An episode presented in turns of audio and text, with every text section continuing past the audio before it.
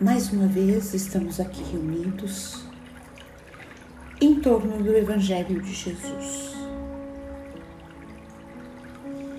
Vamos nos preparando, serenando nossa mente, buscando uma posição bem confortável, inspirando profundamente, absorvendo a energia positiva do ambiente. Respiramos, eliminando nossas negatividades e relaxamos. Inspiramos, expiramos e relaxamos mais. Vamos nos concentrando no nosso ambiente nos sintonizando com os amigos espirituais que já estão aqui presentes e que vão dar sustentação ao nosso Evangelho. Nós nos irmanamos física e espiritualmente no mesmo ideal, no bem maior. Saudamos então aos nossos mentores individuais agradecendo a dedicação e o amparo que recebemos desses amigos. Saudamos as equipes de higienização, proteção e defesa de ambientes. Vamos acompanhando mentalmente essas equipes que, com suas tochas luminosas, vão higienizando as nossas casas vão percorrendo todos os cômodos, removendo miasmas, desfazendo formas pensamento, limpando o chão, as paredes, o teto, deixando o ambiente propício para a leitura que será feita em seguida. Vamos nos ligando ao mentor do nosso lar e também aos mentores responsáveis pelo nosso Evangelho e suas equipes, agradecendo por todo o auxílio e fortalecimento que recebemos a cada semana. E assim chegamos aos planos de Ricardo e os cruzados, sempre atentos a segurança e guarda da nossa casa. Vamos até os planos dourados de Ismael, o anjo tutelar do Brasil, cuja missão é a evangelização do povo brasileiro. Nos colocamos à disposição de Ismael para auxiliá-lo nessa difícil missão. Ismael nos leva até nossa irmã Maria de Magdala. Exemplo ímpar de reforma interior. Pedimos a ela que continue a inspirar a nossa própria reforma. E junto com Maria de Magdala caminhamos até os planos de Maria de Nazaré, nossa mãe maior. Vamos mentalizando sua presença firme e amorosa. E com Maria de Nazaré,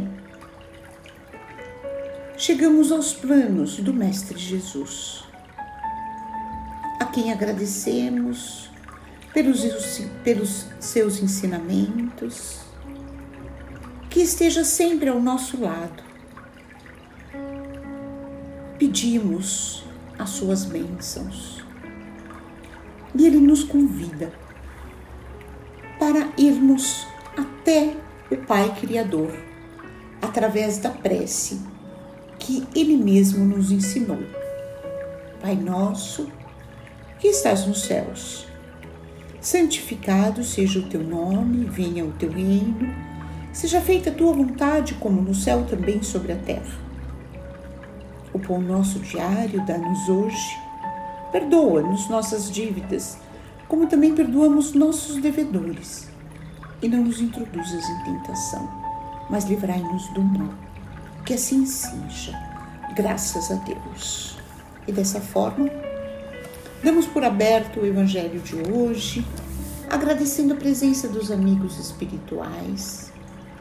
Pedimos a esses amigos que fluidifiquem essa água e que nos inspirem para os ensinamentos dessa semana. Começamos um novo capítulo de Mateus, que é o capítulo 20. Esse capítulo, esse essa parte, né, esse episódio é uma parábola. É a parábola dos trabalhadores da vinha. E nós só encontramos essa palavra, essa parábola, no Evangelho de Mateus. Então vamos começar no versículo 1, que diz: Pois o reino dos céus é semelhante ao homem, senhor de casa, que saiu ao raiar do dia a assalariar trabalhadores para sua vinha depois de ajustar com os trabalhadores um denário por dia, os enviou para sua vinha. E tendo saído por, por volta da terceira hora, viu outros que estavam de pé na praça desocupados, e disse a esses: Ide vós também para a vinha, e o que for justo vos darei. E eles foram novamente saindo por volta da sexta e nona hora, procedeu da mesma forma. Tendo saído por volta da undécima hora, encontrou outros que estavam de pé e diz para eles: Por que ficastes de pé aqui o dia inteiro desocupados? Eles lhe, lhe dizem: Porque ninguém nos assalariou. Ele lhes diz: Ide vós também para a vinha. Chegado o fim da tarde, o senhor da vinha diz ao seu administrador: Chama os trabalhadores e paga-lhes o salário, começando dos últimos até os primeiros. Vindo os da undécima hora, receberam um denário cada um. Vindo os primeiros, pensaram que receberiam mais. Todavia, também eles receberam um denário cada um. Ao receberem, murmuravam contra o senhor da casa, dizendo: Estes últimos fizeram só uma hora, e tu os fizestes iguais a nós, que carregamos o peso do dia e o calor ardente. Em resposta, disse a um deles: Companheiro, não estou sendo injusto contigo.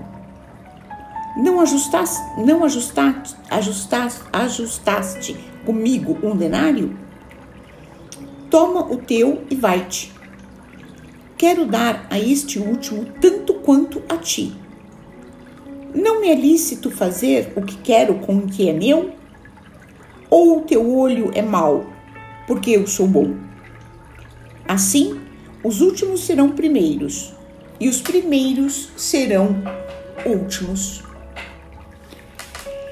É, a princípio, né, ouvindo essa parábola, a primeira impressão que a gente tem é que Jesus está sendo arbitrário e injusto. É, porque na realidade, porque ele está pagando, né, ele está pagando.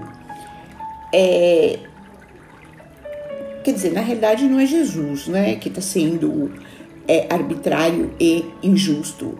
Ele deu um exemplo através de uma parábola que nos parece arbitrário e injusto a princípio.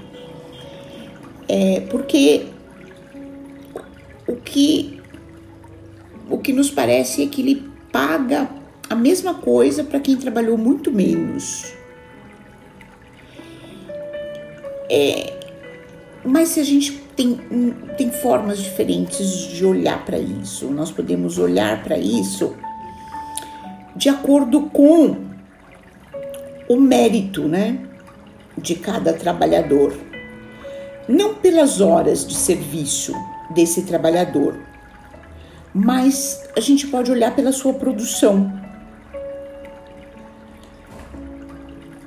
Um talvez precise de 12 horas para fazer o mesmo serviço que outro faz em uma hora.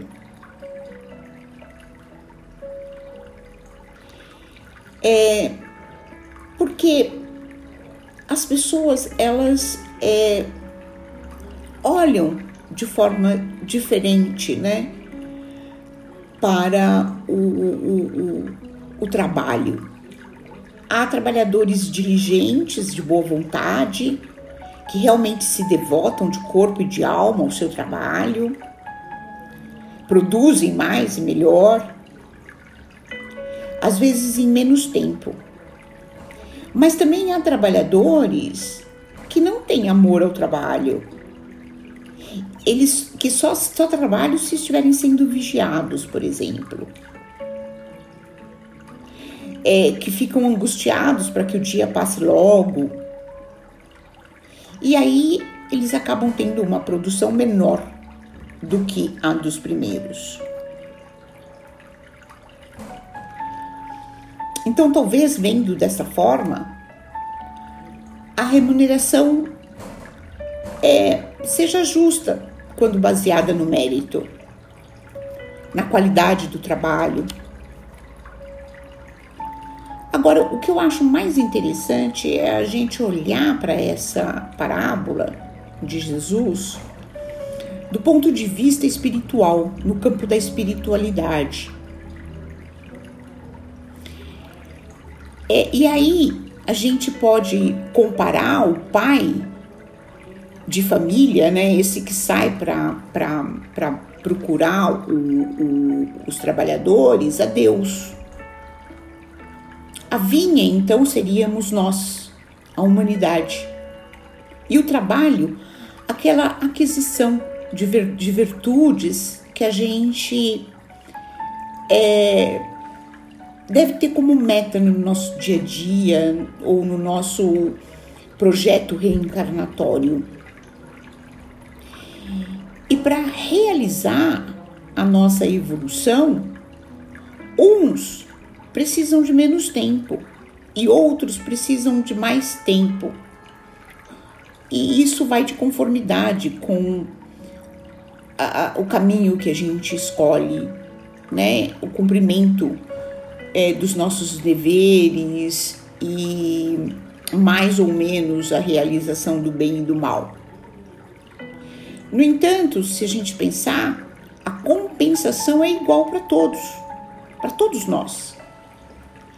No final, a alegria e o regozijo espiritual, né, por, ter, por termos completado o nosso processo evolutivo.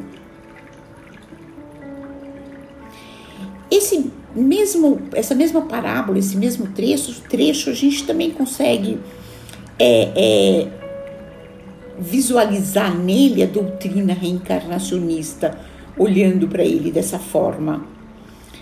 O, os trabalhadores da primeira hora, eles seriam então os espíritos que contam com um maior número de encarnações. É porque não souberam aproveitar bem as oportunidades que tiveram. E os trabalhadores contratados posteriormente simbolizam os espíritos que foram gerados há mais tempo, há menos tempo, mas que fizeram um melhor uso do seu livre arbítrio, caminharam em linha reta, não se perderam por atalhos ou desvios, é, progrediram num número menor de existência. Então, assim, dessa forma, se explica porque os primeiros poderão ser os últimos e os últimos serão os primeiros a ganhar o reino dos céus. E por último, um outro olhar para essa parábola seria o seria como um canto de esperança para todos nós. Porque nela Jesus nos ensina que qualquer tempo é oportuno para cuidarmos do aperfeiçoamento das nossas almas.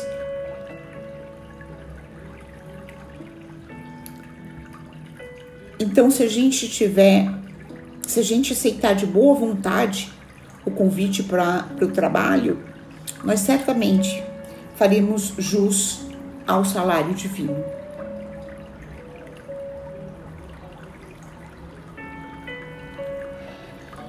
E com essas reflexões a gente pode já ir retomando